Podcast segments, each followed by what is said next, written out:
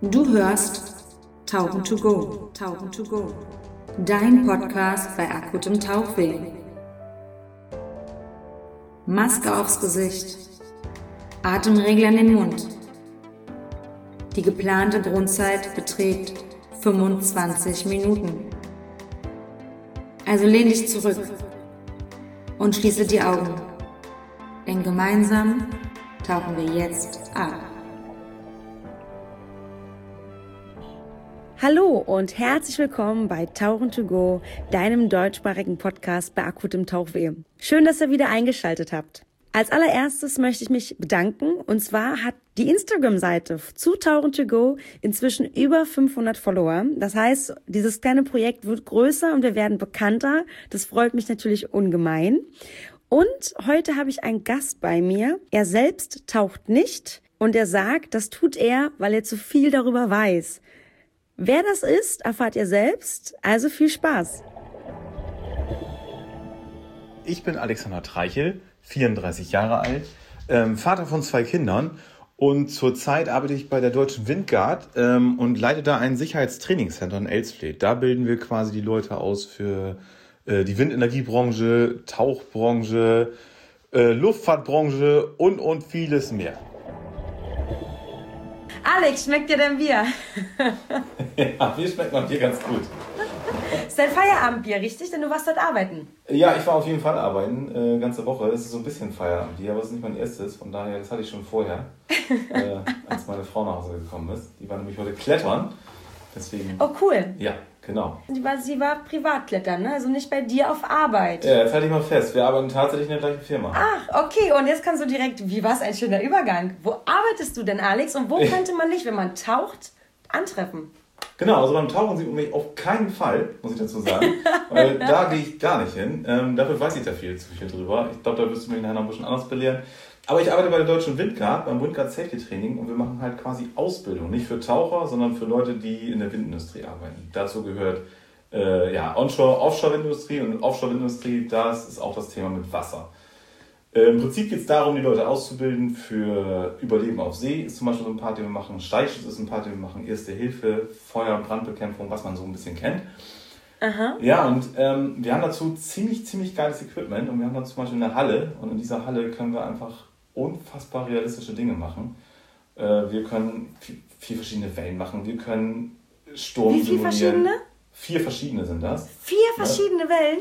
Ja, mega. Und wir können halt auch, also es ist einfach wirklich unfassbar realistisch. Das Einzige, was anders ist, sage ich immer, ist, wir haben kein Salzwasser, sondern das Wasser schon. Ne? Okay, dann komme ich nicht. Genau. Habe ich nee, schon keinen Bock drauf. Genau, Chlorwasser. Ich liebe Chlorwasser. Salzwasser. Ja, nee, das äh, können wir nicht bringen. Also Chlorwasser reicht schon, das ist schon krass. Ja.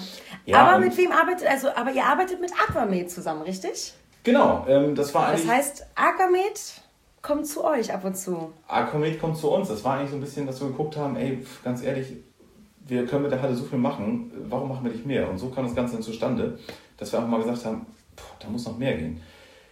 Aquamed kam auf uns zu, hat gesagt, wir wollen so eine Art Experience Days machen. Das ist ja nichts anderes wie ein Sea Survival, aber halt für Taucher. Da habe ich gesagt, ja, okay, ähm, aber die können doch alle schwimmen. Ne? Das war jetzt mal so meine Antwort. Ich sagte, ja, Darum geht es auch gar nicht. Es geht einfach darum, dass man, wenn man zum Beispiel auf Safari-Boden irgendwo unterwegs ist, hatte ich, ich hatte da wirklich von der Branche an sich nicht so viel Ahnung, aber da wurde mir gesagt, wenn man mal irgendwo im Amazonas ist, und Amazonas ist halt nicht nur 100 Meter breit, sondern einfach unfassbar breit an manchen Stellen. Sehr groß, ja. Sehr groß. Ich weiß nicht, warst du schon mal da? Äh, nein, so weit war ich noch nie weg von zu Hause. Was war denn so der breiteste Fluss, Fluss, wo du warst bis jetzt? Ich würde behaupten, äh, Rhein oder Elbe, flussmäßig, hätte ich jetzt gesagt. Ah ja, okay. Ja, guck, aber da hast du auch schon dementsprechend Strömung. Und mhm. es geht einmal darum, wenn das Boot dann wirklich mal kentern sollte, ähm, ja, was mache ich dann? Ne? Das ist toll, dass ich ein guter Taucher bin, aber das hilft mir in der Situation einfach herzlich wenig. Ne? A, habe ich mein Tauchequipment nicht gerade griffbereit und auch nicht an. So, dann habe ich auch eine Rettungsweste und muss auch irgendwie Überleben machen.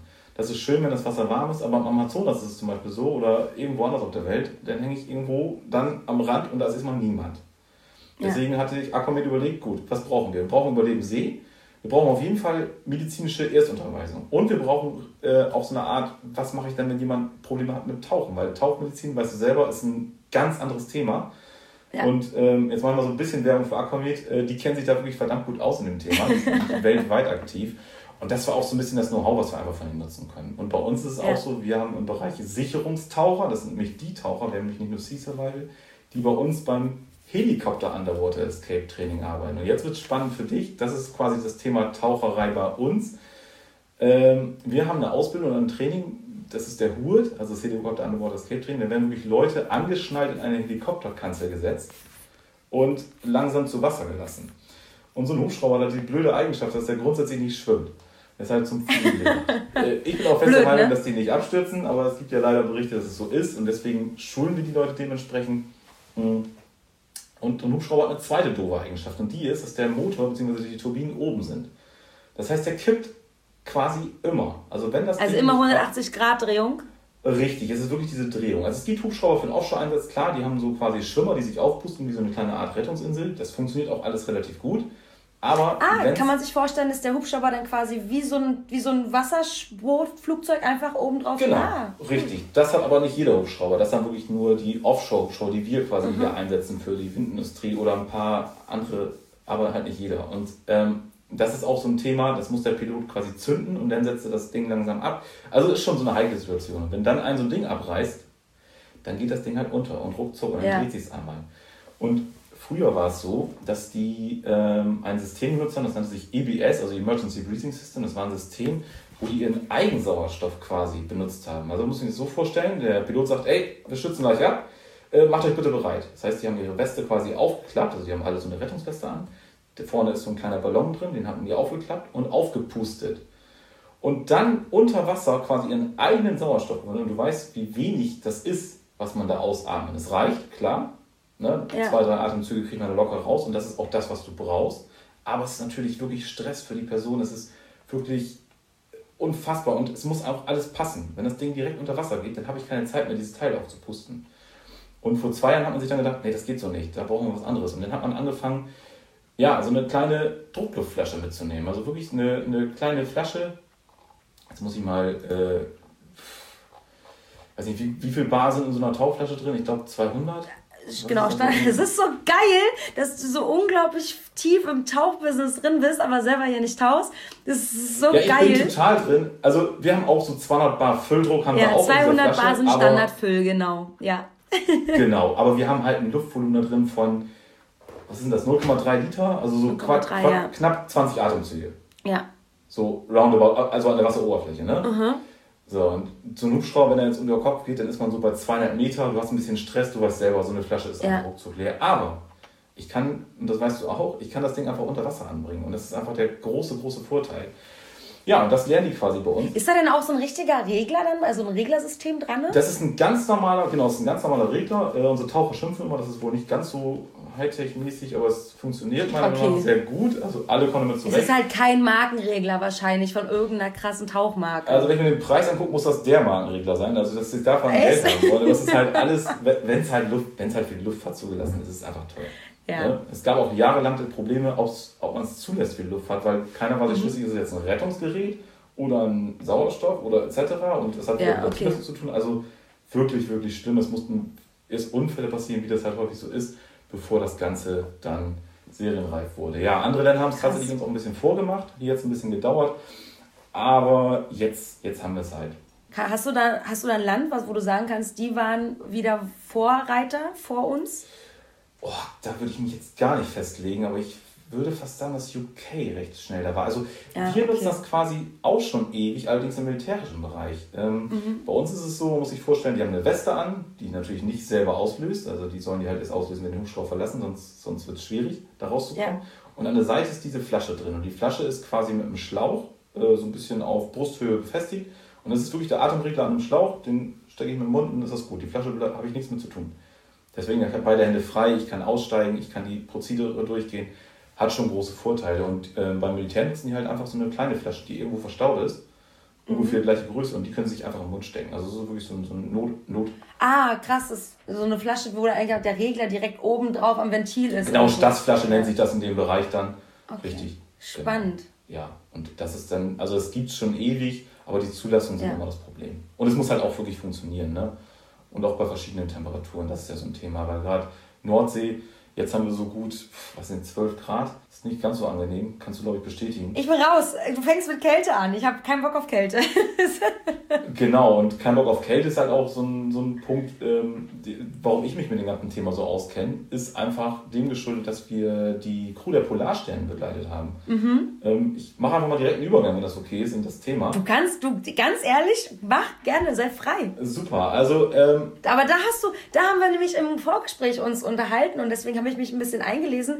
Ähm, es gab jetzt die Polarstern-Tour und korrigier mich, das war, ähm, die Tour hieß die Mosaik-Tour, richtig? Und die waren zehn Monate unterwegs. Das, das Mosaikprojekt, genau, richtig, richtig. Mosaikprojekt, die waren zehn Monate unterwegs und waren an einer Eisscholle festgefroren und was ich jetzt rausgefunden habe in meiner Recherche, die ich betrieben habe, Recherche, ähm, dass es unglaublich schwierig war, wohl für die Forscher oder für, den, für das Schiff an sich, eine passende Scholle zu finden, obwohl sie sehr spät im Jahr losgefahren sind, die geeignet ist, dass sie daran eben sich treiben lassen können, was ein Zeichen dafür ist, dass dieser Klimawandel, den ja Trump extrem leugnet, ja, also absolut. dass der ja da ist. Ähm, ne? Und, wir hatten auch wirklich ja. oft Kontakt mit den Leuten vor Ort ähm, auch über, über Telefon tatsächlich. Die hatten die Möglichkeit zu telefonieren, mhm. unglaublich. Also wenn ich hier aufs Feld laufe, dann war es das, aber von der Arktis klappt es dann doch. Und es war wirklich spannend, dass die einfach diese Probleme hatten, dass sie sich nicht anfrieren konnten. Wahnsinn. Unglaublich. Ja. Ja, wirklich heftig. Ist heftig, ne? Ich denke mal, die Auswertung, das dauert noch zwei, drei Jahre, bevor das alles mal wirklich analysiert ist, weil was da an Material, Länger. an Daten ja. gesammelt wurde, ist unglaublich. Also, wenn man auf diesem Schiff gewesen ist, das Schiff sieht von außen sehr, ja, ist schon nicht klein. Und man denkt so, ja, ist halt ein Schiff. Gut. Da geht man da rein und denkt, oh mein Gott, was ist das denn? Ein Container ja. nach dem anderen, alles verschiedene Forschungsstationen. Das ist halt einfach, ja, das ist einfach eine rollende oder eine fahrende Forschungsstation, wo sich aus allen Nationen, ich glaube, wir hatten zu Bestzeiten, wo wir da unterrichtet hatten, hatten wir äh, 14 verschiedene Nationen in einem Unterrichtsraum, obwohl wir nur 12, obwohl wir nur 16 Leute haben. Ich glaube, insgesamt sind 20 Nationen drauf gewesen, ne? Kann das sein? Genau, also wirklich, wirklich toll. Und das war, ja. Das war eigentlich, das ist eigentlich für mich das Schönste an der Mission gewesen, weil das komischerweise ja funktioniert. Ja. kann, da kann sich die Welt mal, glaube ich, Interessant, ein ne? ja. die Richtung schauen. Unglaublich, ja. Und ich kann auch nur sagen, dass es einfach ein unfassbar tolles Zusammenarbeiten war mit denen. Mhm. Ist durch Corona natürlich etwas zügig beendet worden, aber die Kurse, die wir gemacht haben für die, das war in Norwegen hauptsächlich, also Tromsø genau, die ist eine Insel in Norwegen, mhm. recht weit oben. Äh, das war so ähm, letzten Jahr haben wir da Kurse gemacht, da war es einfach den ganzen Tag hell. Und Anfang Januar war es einfach den ganzen Tag dunkel. Schön. Das ist einfach wirklich weit oben schon. Man hat mal jedenfalls mal Schnee gesehen.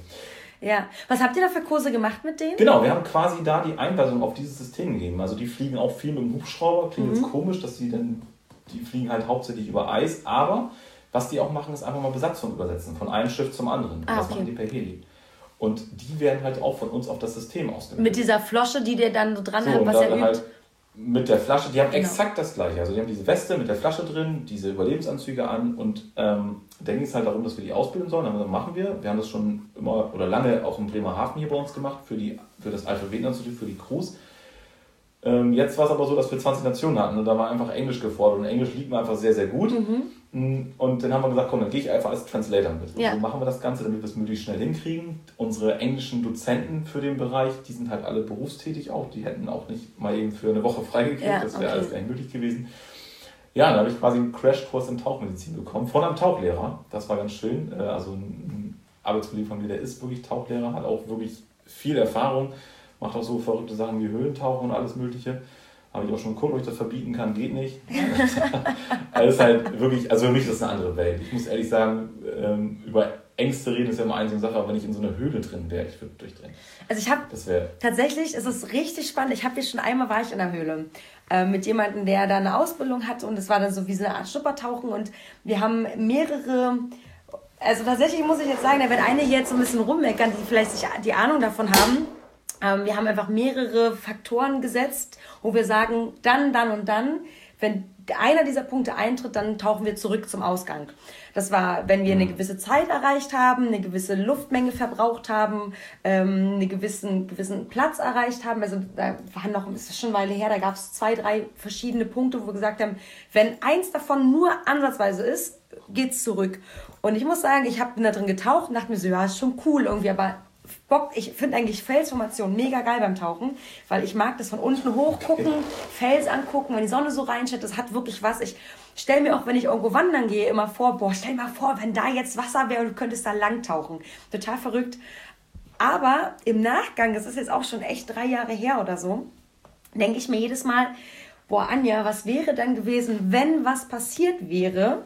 Also ich, im Nachgang stelle ich fest, so die, die Möglichkeit nach oben zu tauchen, direkt Luft zu holen oder dass du nach oben gehen kannst, ist ja nicht da. Ist schon luxuriös, oder? Ist in dem Fall wirklich Luxus. Ich denke mir so ja, heftig ist. Im Nachgang so. kriege ich irgendwie eher so ein bisschen, denke mir so, das ist schon gefährlich, was du da gemacht hast. Weil wir waren ja total sicher. Ne? Ich hatte einen Doppeltank, ich hatte äh, äh, zwei separate ähm, Systeme. Aber irgendwie im Nachgang denke ich mir so, ah, ich weiß nicht, ob ich im Nachgang Angst kriege vor Höhle. Müsste ich mal wieder austesten, aber das ist schon eine Nummer. Also Höhle bin ich bei dir. Ähm, das war in einer ja, Höhle mich, also, in Frankreich tatsächlich, in ja. der Font Estrama. Und ja, das ist, genau, das ist irgendwie, Frankreich ist anscheinend auch der große Trend in der Branche, was Höhlen angeht. Und dann äh, höre ich ja immer, ähm, ja, Menorca auch irgendwie. Menorca hat wohl auch richtig viele Höhlen. Ah ja, okay. Ja, und äh, genau, also, und Mexiko ja auch ganz doll. Ne? Mexiko, Frankreich und eben Menorca, Spanien. Ja, Anja, ich hoffe, ich verschrecke ja. nicht deine ganzen Leute jetzt, die den Podcast hören, weil gesagt, für mich ist das die Hölle. Nein, also wirklich absolut unglaublich. Und ich da auch, äh, wo, wo, mir das mal so ein bisschen erzählt wurde, ich gesagt, ist ja krass, aber dann gehst du in diese Höhle rein und dann, was machst du denn da? Ja, es gibt Leute, die übernachten da drin. Äh, okay, wie? Die nehmen dann halt ein paar Flaschen mehr mit und da hört es bei mir halt wirklich komplett auf. Ne? Das ist echt total krass. Das ist ähm, richtig, also ich habe mir mal so ein paar Dokus reingezogen und es ist so, dann, dass die dann wirklich, die bereiten das tagelang vor. Genau, richtig. Ich, ich bin Laie, ne? Und die tauchen dann und legen dann auch Flaschen, sie tauchen rein und legen Flaschen aus. Und genau. wenn die zurücktauchen, irgendwann nehmen die dann Holen wieder Flasche für Flasche mit. Ja. Und es gibt wohl einen Tauchunfall, der mal passiert ist. Und der muss, du weißt ja selber, wenn ein Regler einen gewissen Druck hat, dann geht die Luft raus. Und mhm. das muss wohl so gewesen sein an dieser Flasche, das ist jetzt aber auch wirklich auch wieder Laienwissen, ähm, ich müsste das raussuchen komplett. Ähm, da war ein Taucher, der ist getaucht in der Höhle, hat seine Flaschen ausgelegt und hat dann aber die eine Flasche, die hat Luft verloren, hatte nicht mehr genau die Menge die sie brauchte, dass er quasi von der einen Flasche, die er nimmt, zur nächsten sicher zurückkommt. Ah, okay. Und es ja. wird auch mit extrem viel Sicherheit gearbeitet. Also diese, dieser, dieser, dieser Restdruck, ne, diese Reserve, die man ja hat, die hat, die war schon leer irgendwie, war schon weg quasi von der Menge an Luft, die da rausgelaufen ist. Mhm. Und der hat die nächste Flasche nicht mehr erreicht. Und der war, glaube ich, ich möchte meinen, irgendwas mit 70 Meter davon entfernt. Und angeblich, das ist jetzt aber wirklich nur Hörensagen, hat derjenige seine Maske gehabt und hat versucht, noch mit der Luft aus der Maske zu atmen. Oh, okay. Der ist einfach wirklich ähm, dran gestorben. Der ist wirklich einfach ertrunken. Okay. Erstickt. Wie, ne? wie, ja, viel also, wie viele Kommentare kriegst du jetzt im Nachhinein, dass es nicht so gewesen ist? Weißt ich habe keine Ahnung. Vielleicht kriege ich gar keinen Kommentar. Vielleicht schickt mir auch irgendjemand den Link und kann mir erzählen, was da wirklich passiert ist, weil ich habe das nur irgendwann mal so nebenbei und es war eine Zeit lang, wo ich mich wenig noch mit Höhlentauchen beschäftigt habe. Das war ja. Anfang meiner Tauchkarriere. Und deswegen ja. habe ich da gar nicht so, aber das ist wirklich, das sind die Fakten, die ich habe. Ja. Wenn ich, könnt ihr mal googeln, vielleicht kann ich, ich kann es ja mit reinpacken. Da sagt immer, man glaube ich, man sagt dazu immer, wir packen es in die Beschreibung. genau, wir fangen es in die Beschreibung. Achso, kurze, ja. muss ich die eigentlich machen oder machst du die? Du machst die damit, ne? Achso, ich schreibe alles. Ich schreibe alles, ich mache alles fertig. Genau. Du, hast, du musst nur reden über das, was du am liebsten machst äh, und das, wovor du, wovor du quasi Respekt hast, das Tauchen. Das alles, ja. Ja, ja, ist ja, ich meine, das ist so, so witzig. Ich meine, wie sind wir aneinander gekommen? Das war ja quasi der Part Aquamed äh, wir, sind eigentlich ja. da, wir sind eigentlich nur aneinander gekommen, muss man ehrlich sagen, weil wir den Kurs abgesagt haben. Ne? Also das war ja schlimm, und ich bin oder? so traurig, weil ich hätte diesen diese Experience Day hätte ich gemacht ja, und ich hätte ich so Bock drauf gehabt. Ja. Und ich habe seitdem halt geguckt, ach krass, ihr habt eine Instagram-Seite und habe halt immer geliked und geguckt ja. und dann ging es drauf, dass ich natürlich auch eine Story gemacht habe und darüber sind wir in Kontakt getreten und dann irgendwann habe ich euch geschrieben, nein, ich darf nicht kommen und dann hast genau. du gesagt, ja, ist abgesagt, ich dann so, ich weiß. Ja. ja, und das ist ja weiterhin abgesagt. Dann hieß es ja, wir haben eventuell die Möglichkeit, einen zweiten Termin zu machen. Genau, hatten wir auch ja versucht, ähm, aber... War ja dann nicht. Nein, genau, das ist einfach ja. ein Thema. Wir sind jetzt auch, wir machen ja gerade aktuelle Kurse, aber auch einfach äh, unter krassen Auflagen. Ne? Nur ist es so, die Leute müssen raus. Man kann es auch einfach, die Kurse sind auch einfach unfassbar wichtig. Deswegen ist es auch so, mhm. wir arbeiten einfach mit sehr reduzierten Teilnehmern, mit, mit großen Abständen. Das Ganze, wie man es halt kennt, brauche ich glaube ich niemand erzählen. Ja. Viel mit Maske. Die Kurse sind auch bestimmt nicht so gut wie sonst. Ähm, aber da muss ich auch sagen, dass alles einfach unfassbar gut machen, gerade So ein Kurs lebt ja auch einfach von Mimik und Gestik und mit wir Lächeln leben von und Mimik und Gestik und Kleinigkeiten. wir leben auch von, von Entwicklung einfach, weil wir einfach viel mitnehmen. Wir sind alle aus irgendeiner Branche. Ich, ich war beim Militär im, im Flugbereich viel unterwegs, der andere war, ist halt, wie gesagt, was ich sagte, im Höhlentauchenbereich, der andere ist wieder jahrelang zur See gefahren. Das ist halt wirklich, da kommt einiges zusammen. Wir arbeiten mit dem Havariekommando zusammen, wir arbeiten mit Höhenrettern zusammen. Es ist wirklich ein unfassbares, auch so Taucher zum Beispiel. Wir haben bei uns im Helikopter Underwater Escape Training einfach Sicherungstaucher. So. Ja. Ich habe mal, hab mir mal den Nicht-Gefallen getan, habe mal eine, gesagt, ich sage, ich suche Sicherungstaucher, habe mal so eine Annonce geschrieben. Haben sich einfach unfassbar viele Leute beworben, die dann einfach mal, ja, was hab, dann habe ich gefragt, was habt ihr so an, ja, ich habe mal so einen Tauchkurs gemacht. Okay, wie viele Tauchgänge hast du? Ja, da haben wir bestimmt so 10, 20 haben wir da gemacht. Okay, herzlichen Glückwunsch, wir melden uns. Das ist halt, ne, und, und das ist halt nicht das, was wir suchen. Und äh, die Leute, die Ja. bei uns sind, das sind Leute, die zum Beispiel bei der Polizei in Hamburg als äh, Drogentaucher unterwegs waren. Ne? Also wirklich, die da Ah, die Schiffe abgetaucht krass. haben. Das sind Leute, die beim Militär Minentaucher sind. Das sind wirklich Hä, voll wie die. Schiffe abgetaucht? Drumrum oder wie? Ja, ja. Ach Gott, ich weiß krass. gar nicht, ob ich das alles sagen darf. Mach ich aber einfach. Äh, es ist halt Weiß so, dass, nur falls Piepen ist ganz extrem. Hast du so einen Piepknopf? Ja, ne? Hast du, ne? Ähm, nee, aber ich ähm, kann einfach, ich, keine Ahnung, ich habe irgendeinen Jingle drüber, irgendeine Musik Ja, es gibt so. halt, äh, muss ja nicht mit Drogen sein, aber tatsächlich ist es schon so. Also, ich habe gehört, dass es tatsächlich die Möglichkeit gibt mit Magneten, also dass die wirklich an so großen Frachtern, die magnetisch einfach ein paar Säcke unten befestigen. Fällt ja Ah, nicht auf. So, und dann kommen Ja. die in den Hafen rein und dann ist es wirklich so, dass das abgetaucht wird und geguckt wird. Das ist unfassbar, aber ja. gut, Geiler es ist halt- Job.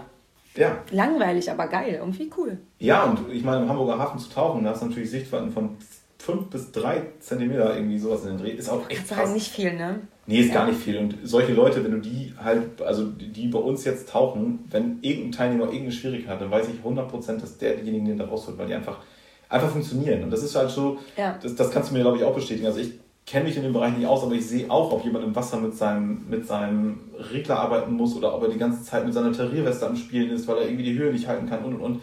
Ja. Nein, geht nicht. Ne? Also das muss einfach, das, das, das muss sein wie eine Jacke morgens anziehen. So Das ist so geil.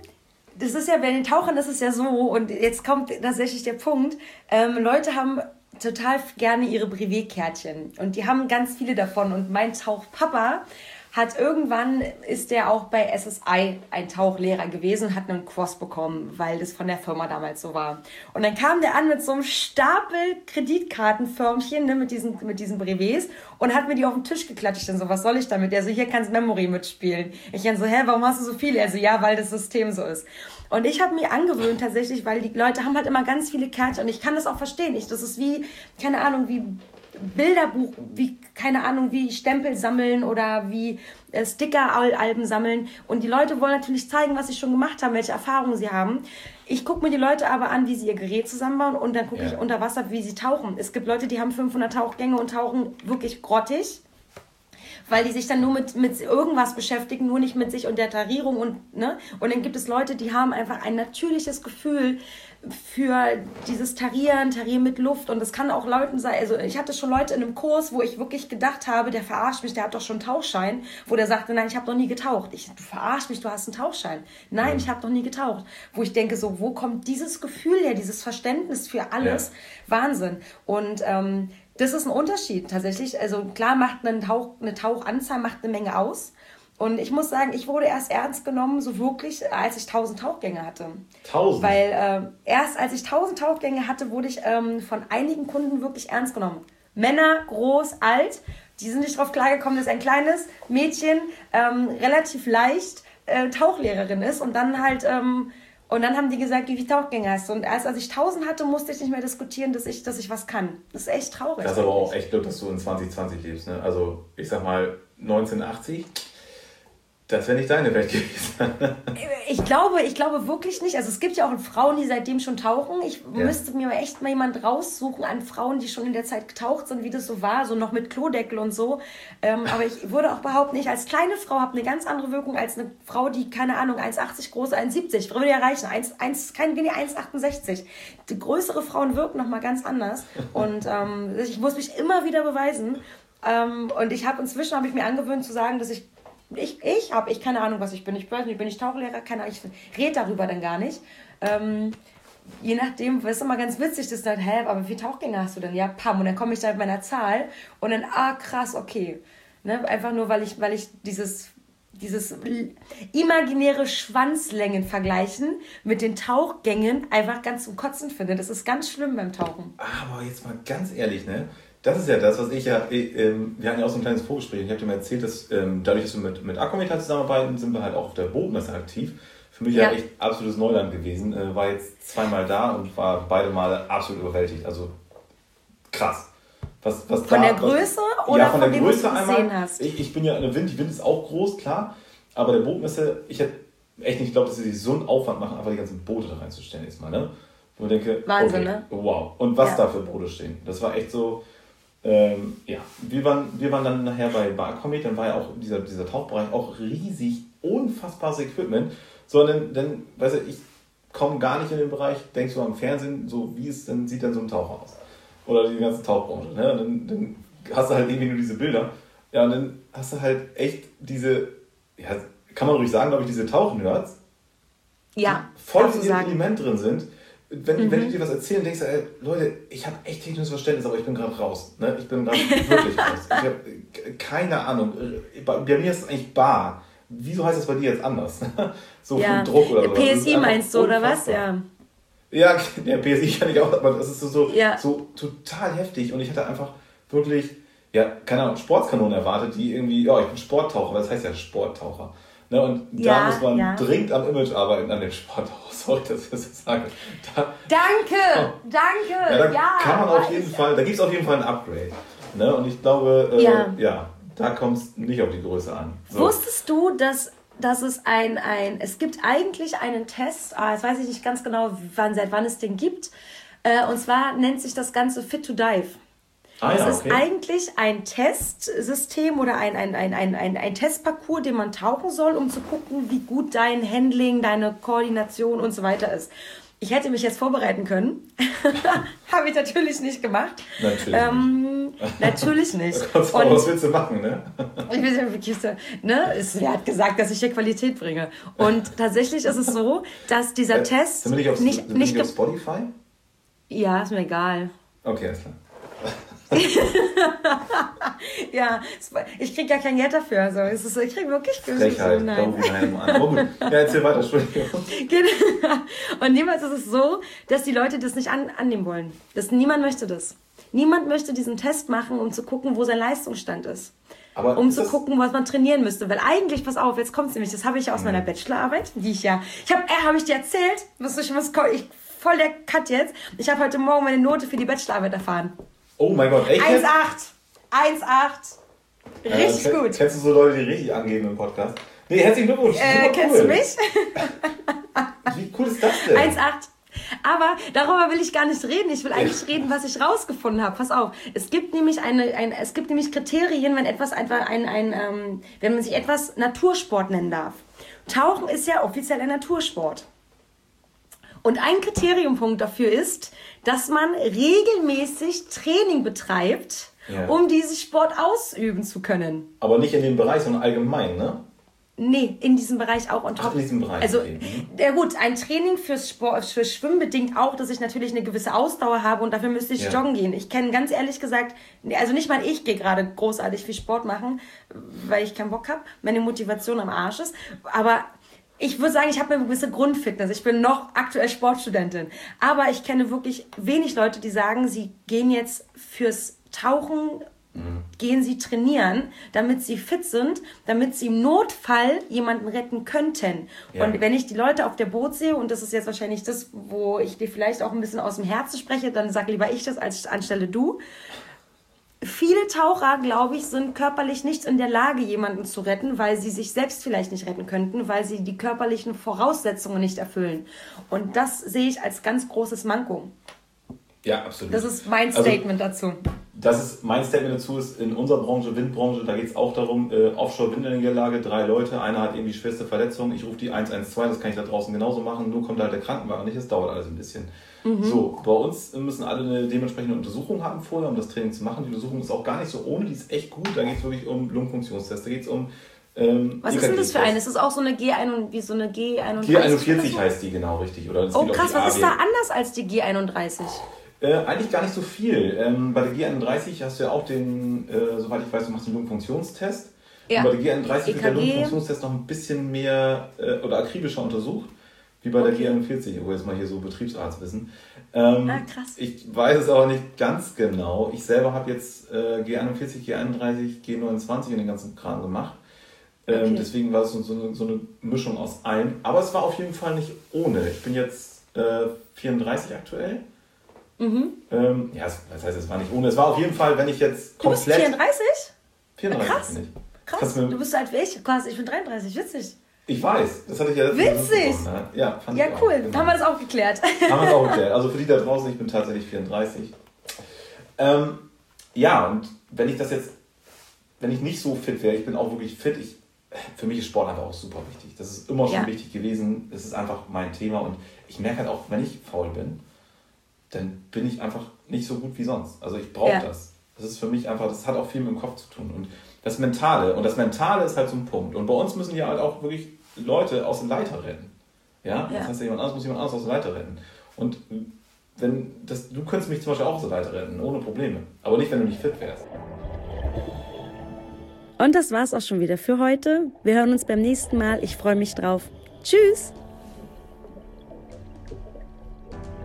Das war Tauchen to go. Tauchen to go dein Podcast bei akutem Tauchweh. Öffne deine Augen und tauche nun langsam und unter Einhaltung der Aufstiegsgeschwindigkeit zurück zur Oberfläche.